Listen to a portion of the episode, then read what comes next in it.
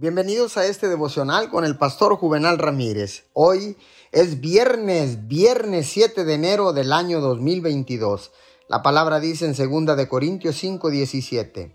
Por lo tanto, si alguno está en Cristo, es una nueva criatura. Lo viejo ha pasado, ha llegado ya lo nuevo. Hay muchas personas que no están usando sus dones y talentos recibidos de parte de Dios, porque trataron de hacer algo en el pasado y fallaron.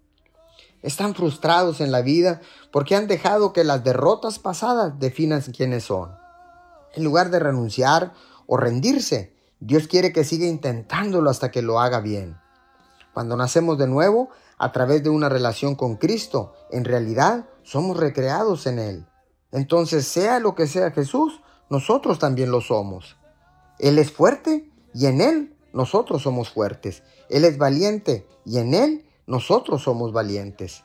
Él es un vencedor, así que nosotros también somos vencedores. Él tiene paz y gozo, así que nosotros tendremos paz y gozo. Usted puede superar cualquier derrota o fracaso del pasado al verse a sí mismo en Cristo. Luego descubrirá que tiene todo lo que necesita para hacer lo que fue creado para hacer. Señor, gracias, porque ahora sé que mis errores pasados no me definen no tienen que determinar mi futuro. Te doy gracias en el nombre de Jesús. Amén y amén.